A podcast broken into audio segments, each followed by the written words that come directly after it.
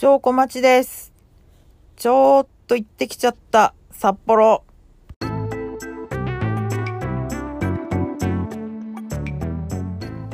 えー2021年12月17日19時50分、えー実はですねこの前回配信した日常会の直後に一回収録をしたんですけどちょっとね長いんじゃないか。凡調だということで、えー改めて撮り直しをしたんですけどなんとですねその内容が、えー全部飛びました。うわーもう喋る気しない。まあでもどうしようかな。もうね帰ってきちゃうんですよ年が。えーじゃあ長いんですけどあのそのまま出しますね。この後。ということでどうぞ。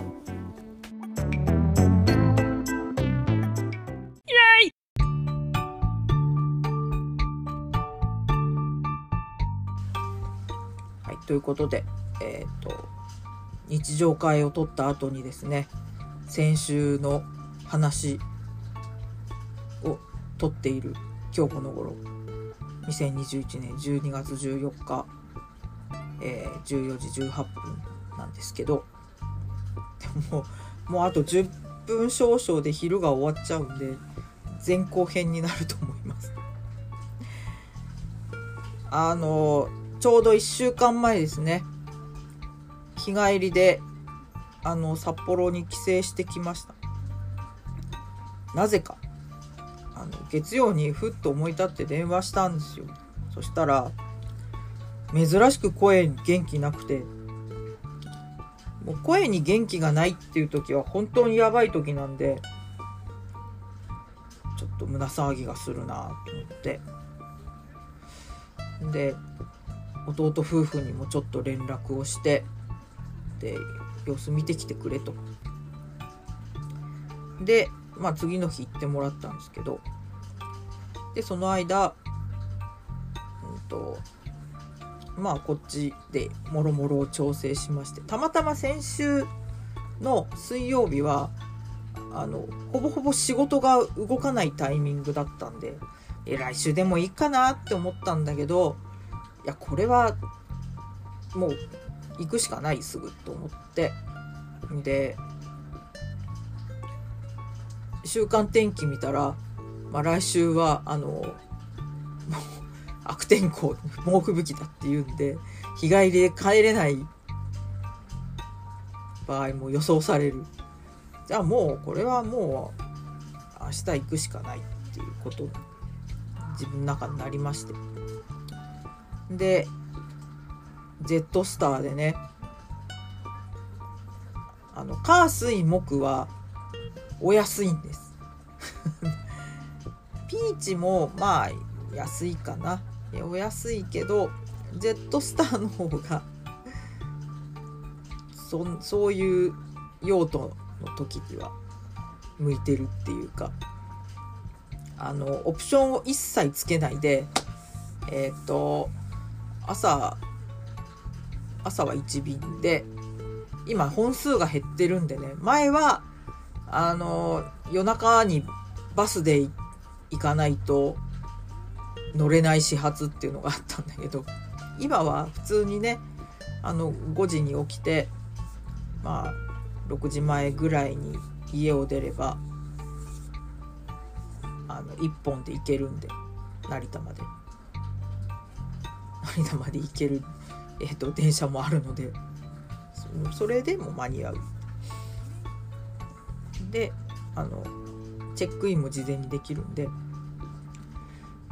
でそのえっ、と払い戻しオプションとか座席指定とかもう一切つけず。あでもただ帰りは絶対にいろいろ持たされるなお土産も買うしって思ったんで手荷物持ち込みの7キロプラス1900円はつけました。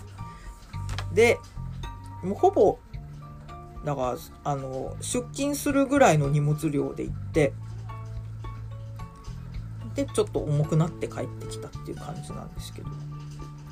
でまあ最終便も早くてえっと7時10分か。でまあいけるもんだなと思いますそれでえっと1万3000円えっとクレジットで支払うと手数料がねあの片道につき600円とか乗るんでそれとあと空港税か。そういうのが乗って結局、えっと、1万3120円とかにはなるんですけどもうそんなあの新幹線の東京大阪片道の回数券ぐらいの金額で札幌まで行って帰れるようになったっていうこれ本当にすごいことで。そうですよ。以前はねそれこそ私がずっと通っていた十数年前まではもうスーパー早割とかじゃないと無理だったんで。それで往復まあ2万を下がることがないっていう。そうまあギリギリの。旅行も生活もギリギリの感じでやってましたけど。ほんとね LCC はありがたいな。で朝ねまあちょっと早いかなっていうぐらいで第3ターミナル着いたんですけど成田のね。全然あのうどんすする時間もなくて。あれ？っておかしいな。意外と時間なかった。久々に行ったら第3も随分変わっててあのなんか陸上のトラックみたいな通路の、えっと、登場の荷物検査に向かう方の左側は、まあ、壁しかなかったんだけど今そっちにも広がってて、えっと、フードコートの座席と,、えっと、ローソンと本屋がそう奥に移動してた。で、えっと、ガチャガチャのコーナーができててほんと空港どこ行ってもガチャあるなっていう感じ。その余ったコインをガチャで使ってってねっていう。趣旨のやつですけどね。今ほとんどインバウンドがありませんからあちゃーって感じだけど。で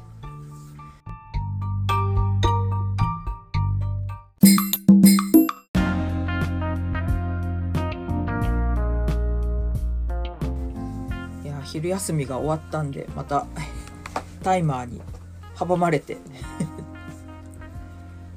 今日ね暇なんですよ実は。おかしいな。今日いろいろ案件が動くはずだったんですけどね。全然暇昨日も暇だったんですけど。でも暇だって言えないんで結構ね苦痛 もう暇でいる方がもう気を病みそうになるっていうね。はいということで続き。えっとそうそう結構変わってて第3ターミナルが。あの手荷物検査ももうスマートレーンになっててもうトレーが以前の横2倍ぐらいになっててでそこにこう全部あと上着も脱ぐようになってて靴もえっとコンバースショートブーツロングはもちろんあのスリッパに履か履き替えさせられます。変わったな。で全部乗せてバーって通ってゲート通るとえっと私の荷物が手荷物がまず手前のレーンにザーって来てででかい荷物を乗せてる方のトレイが向こう側に行っちゃってあーっと思ったらあの飲みかけのペットボトル入れてたので「これ開けていいですか?」もちろんもちろん。で そういう目視の検査を経てですね。まあまた遠いんだな。しかも天気が悪かったんで行く時こっちまあそこそこの雨だったんであのビニ傘を持ってきててあ折りたたみにすればよかったと思ったんですけどまあでもかなり降ってたんでね。でしかもあの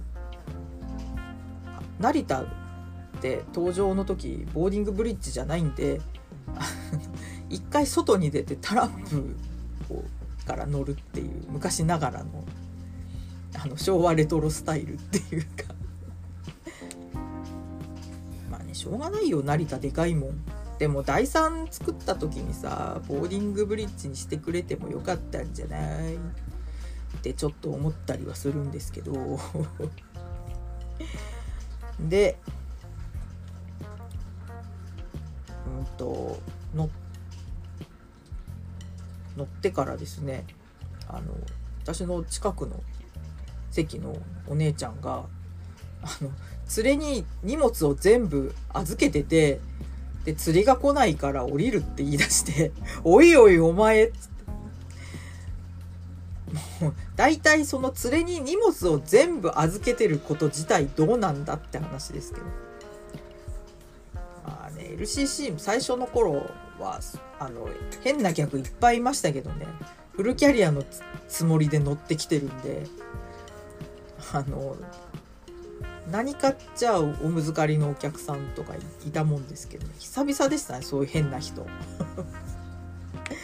そういう時はねほんと頼むから自分の荷物は自分で管理してくれよって思ったんですけどね。でそんなことがあって若干ね 若干遅れまして。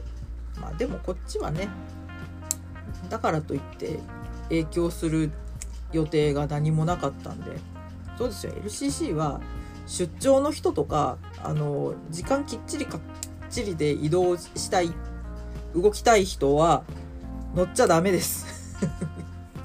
これ基本ね。でえー、まあそんなこんなで札幌着いてですねあのうちまでバス1本なんで何時かなって見に行ったらなんとですね。コロナ禍以降。もう1日5本に減らされて 1時間に12本あったはずのバスが1日5本に減らされて 次来るやつ1時間後って言われて1時間あったら家帰れるわと思って電車で向かいましてねえっと札幌駅からえーと、地下鉄乗ってバス乗ってっていうまあまあまあの手間ですけど。まあそれでも時間的にはあれかな。札幌駅から実家まではうんとまあ船橋から秋葉原に行くぐらいの時間かな。とこなどを入れても。バスの待ち時間を除きますけどでれでねでもせっかくまあ想定外に駅前に来ちゃったんででちょっと散策をしていやー変わった随分変わった。まあ札幌駅でびっくりしたのは江ノ手の隣にあのかつてギャップがあったところギャップじゃねえやビームスか。ビームスのなんかねこじゃれたちっちゃいショップがあったところが江ノ手とポールになってて何そのシナジーっていう。そんなのエノテカでワイン買ったらポールでパン買うじゃんっていう。素晴らしい。うちの近所にもないのにどっちも。エノテカないよな。船橋。ララポにあったっけ？ないよな。エノテカ一番近いのどこだろう？東京駅？東京駅にあったっけポールはね品川に行けばあるんで まあ通勤帰り品に買おうと思えば買えますけど。そうなんか品川でよくポールのあの1,000円ぐらいで詰め合わせのパンがあるんであそういうのあったら買ってこうと思って覗いたらなくて 札幌やってないのかちょっとそこがね寂しかったんですけど。んでで久々だしあとあの充電が iPhone の充電がもう危機的だったんでとりあえずローソンを探してあのバッテリーを借りてですね充電をしながら、まあ、地下歩を歩いたりいろいろこう気になっていた答え合わせをしてあの大通りの4丁目プラザっていうもう私の青春ですよ。小学生からもう高校生ぐらいまでの青春共にあったっていう感じの4プラなんですけど1月いっぱいで閉店ってことでもうビル取り壊しになるのかな？でああそうだったと思って寄って歴代のポスターとかが貼っててねうわこの頃この頃って思いながらうわで自由市場今どうなってんのかなっつって見に行って。あのパリの飲みの市から買い付けをしたアクセとかを売っているブリッカブラックってお店。そうそれとジッポを売ってる店だけじゃないかな。唯一残ってんの。他はもうほとんど入れ替わって古着の店とかあったけどでもあれはまた新しい店だよで私が通ってた頃はあのレコーズレコーズっていう中古レコードの新譜も一部扱ってたかな？店があってレコレコももうずいぶん前に確かなくなったと思う路面店があったんだけど会社自体がなくなったんじゃないかな。でなんか違う違う CD ショップが入っててなんかそこそこの改装してそこそこの広さになってましたけど。あ今こここに ミュージシャン挨拶に来るんだなって思って色紙などを眺めつつ。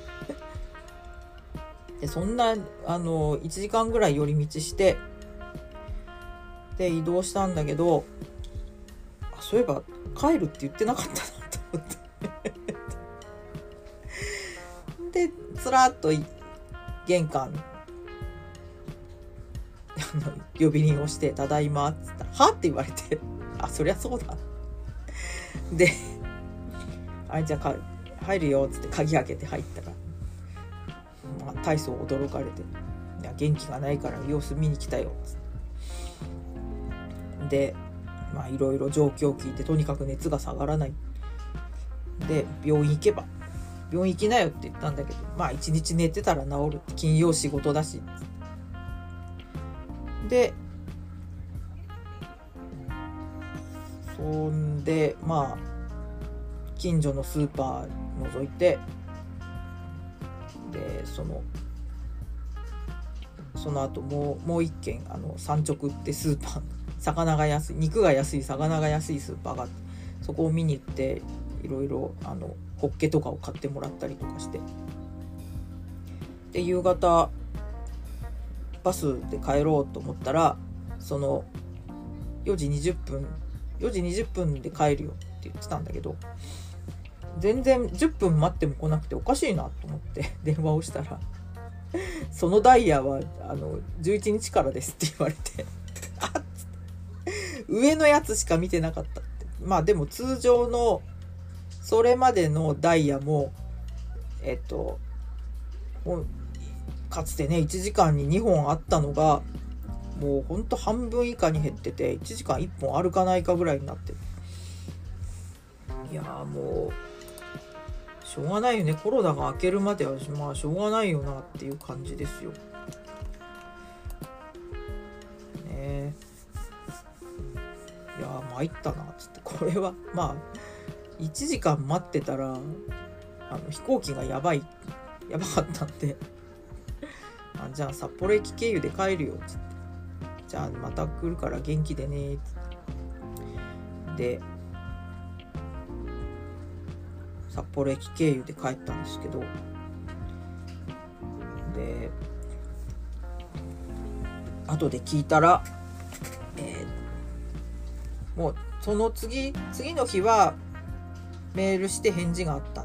その翌日金曜日はメールしても返事ないし電話しても出ないしまあ、まあ、この間会ったばっかりだし嫌になってんのかなと思ったんですけど土曜日にジムに行っている時に電話が来てでたまたまこう出られなくて着信になってたから折り返したら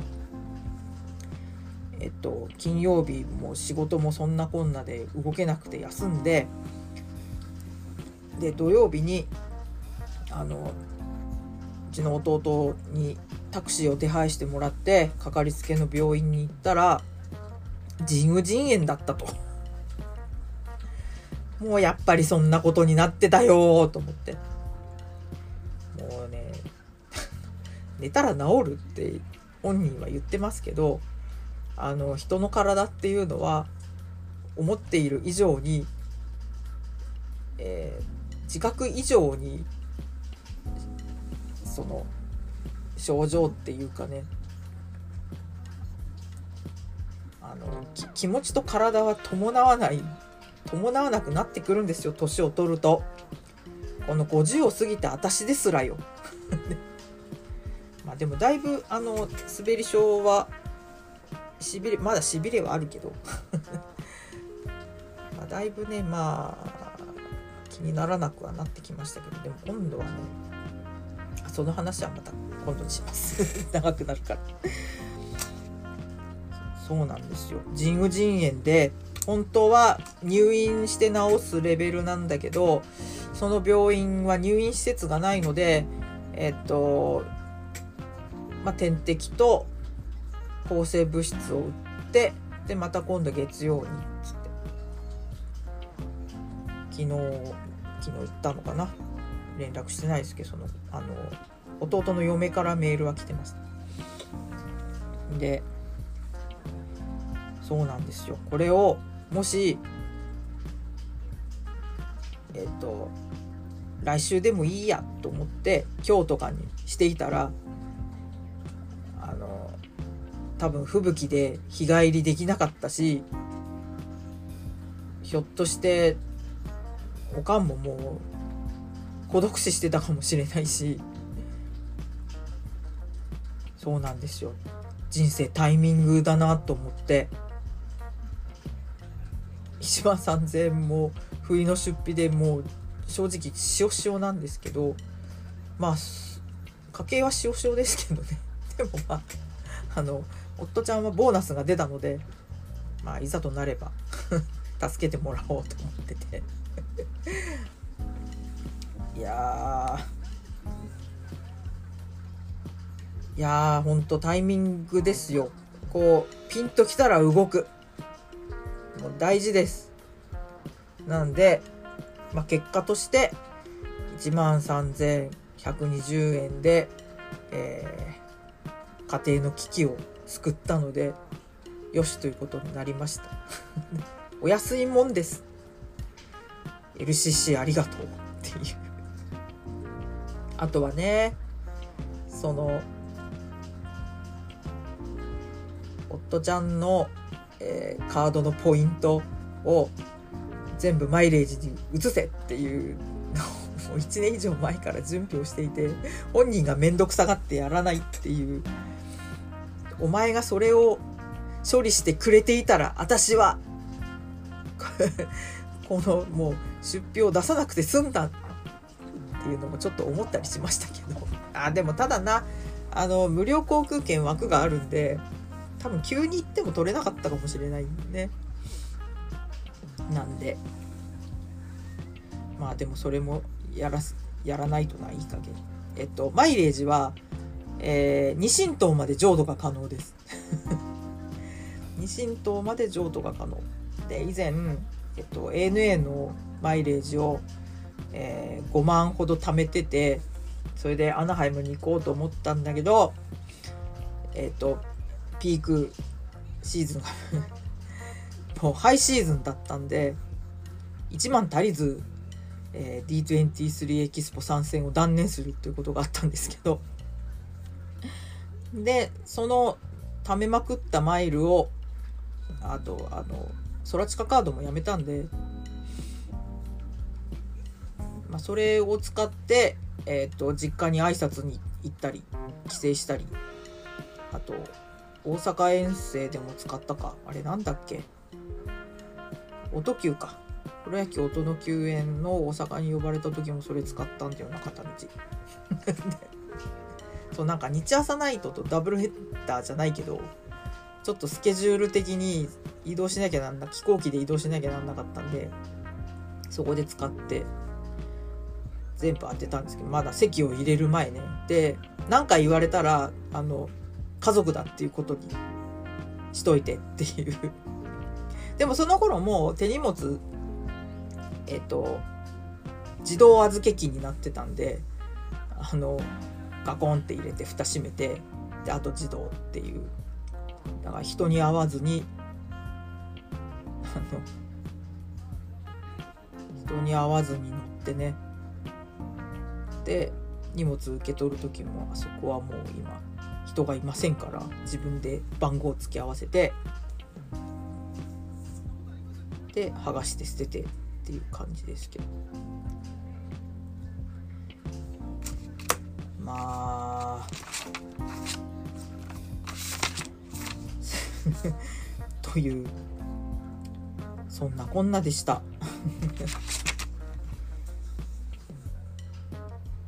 でうんとあれだ。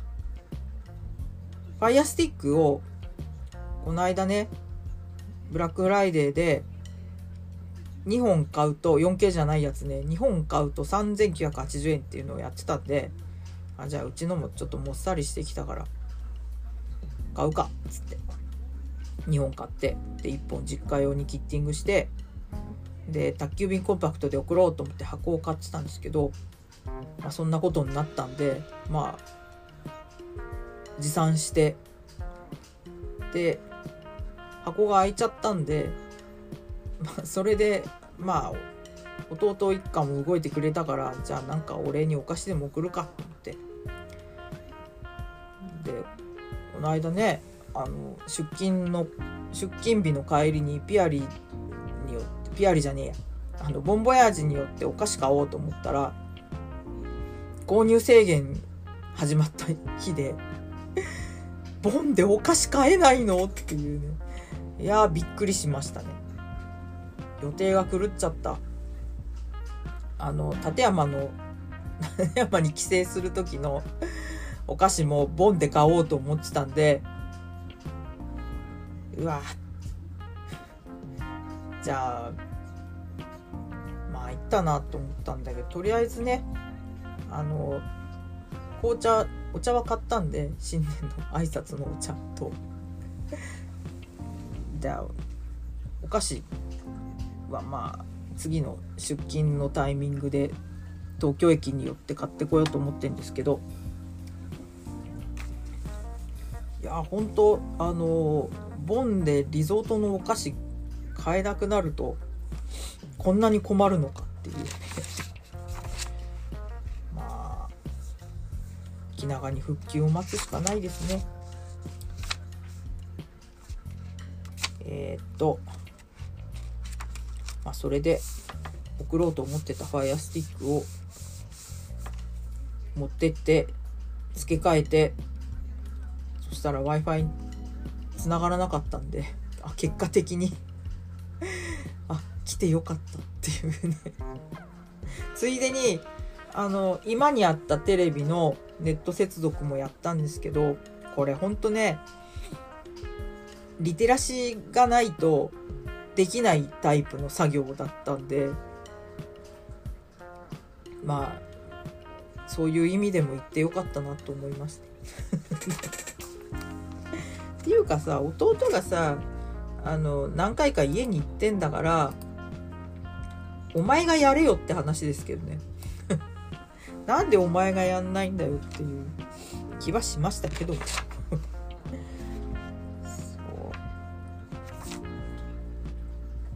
そうですね。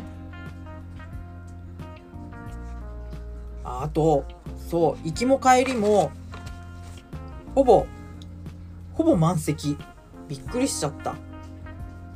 で行きは私の周りはあのツアー客。れなんなんだっけなんとかツーリズム。クラブツーリズムのバッジをつけてるお姉さんがいたんで多分あの人添乗員だと思うんですけど。たまたまこう前の席のえっ、ー、と大体平均年齢は50代後半から60代っていった感じの人たちでしたね。もうほぼ老夫婦とあんま若い人はいなかったけどその前の席の人が手書きの工程表を もう熟読しているのがシートの隙間から見えたんでこうクーって覗いたらですねいやもう3日間ほぼ強行軍。大丈夫？っていう。まずえっ、と羽田 AP って書いて羽田羽田 AP8 時10分って書いてて羽田じゃねえって思った。成田なんだけどよくよく間違わないで成田に来れたなって思いました。それ見た時。で千歳についてまあ9時半9時40分ぐらいから着いたの。その後札幌の場外市場に行ってなんか海鮮丼とかお昼を食べるらしいんですよ。で北海道神宮を回って大通公園赤レンガ時計台。まあ途中またご飯とかあるんでしょうね休憩とかね。でその後藻岩山で夜景を見てすすきののホテルに泊まるっていうのが1日目。で次の日は8時にすすきののホテルを出て、えー、それから登別に 登別を経由してニセコ。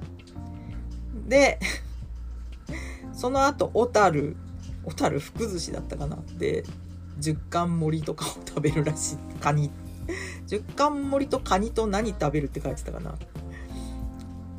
で小樽に1泊なのかな。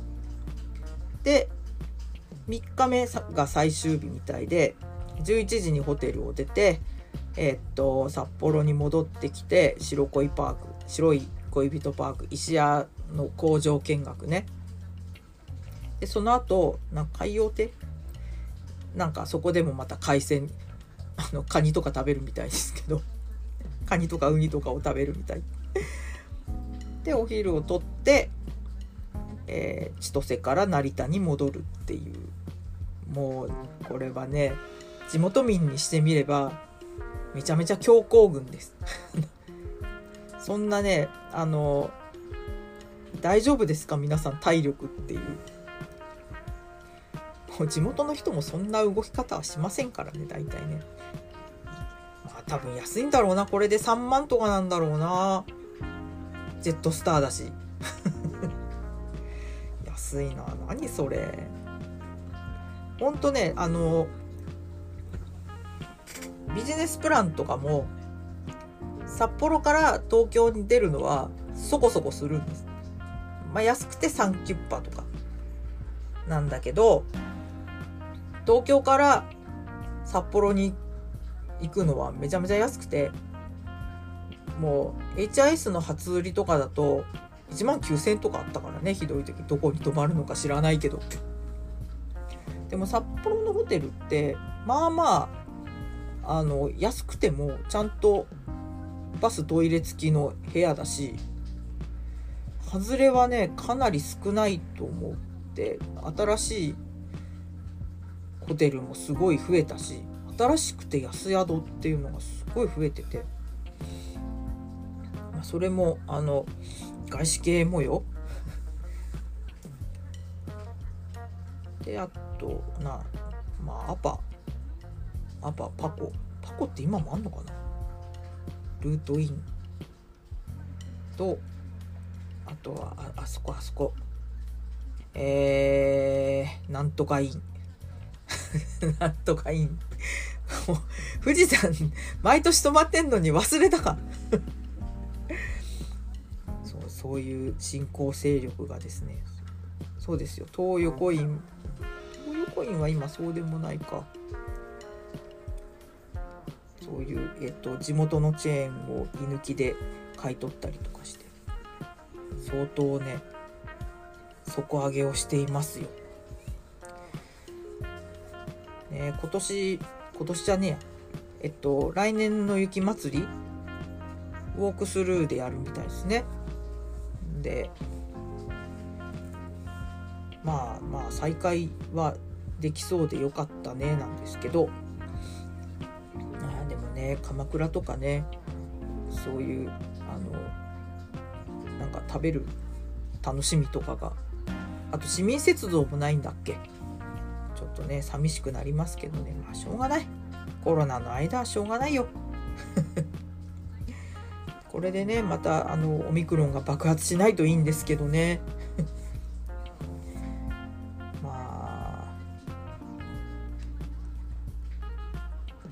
そんな。そうですよ。あの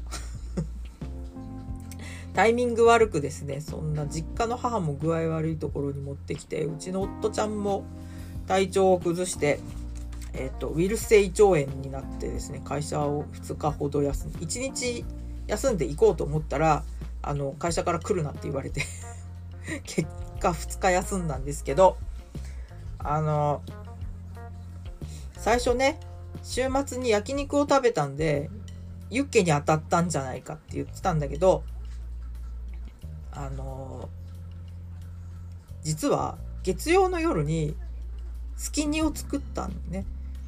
ですき焼きは卵で食べるものっていう頭が あるらしくてすき煮は卵つけないんだけどなって思ってでそしたらたま卵をうちその時1個だけ残ってて結構ね日付が古かった。生で食べるのやめた方がいいよって言ったのにもう大丈夫っしょっていうことで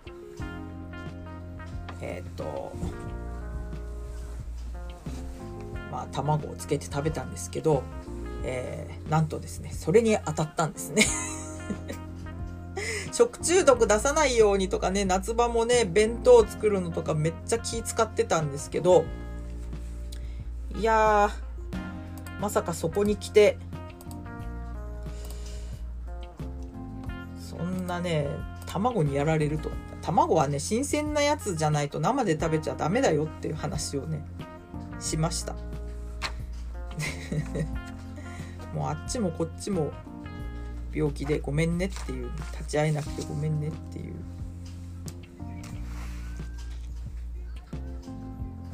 でまあ会社にはあのアポロ北海道限定のアポロを配ってまあお茶を濁したんですけど白恋の方が良かったごめんねとか言って。ちょっと人数が読めなかったんで、まあ、たまたまねあのー、次の日出勤で、まあ、人が多いタイミングだからまあちょっと多めに多めに持っていけばまあなんとかなるでしょうっていう感じで。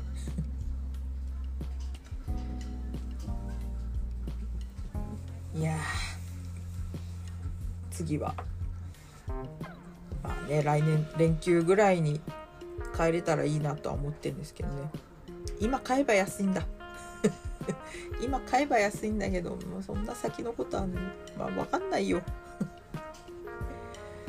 ということで、えー、そんなことがありましたっていう。本当皆さんもですね、えー、古い卵とあとあの体力を過信しないことあとうがい手洗い体を温めて。今日ほんと寒いな。ということで。証拠待ちでした。こっちも30分喋っちゃった。ごきげんよう。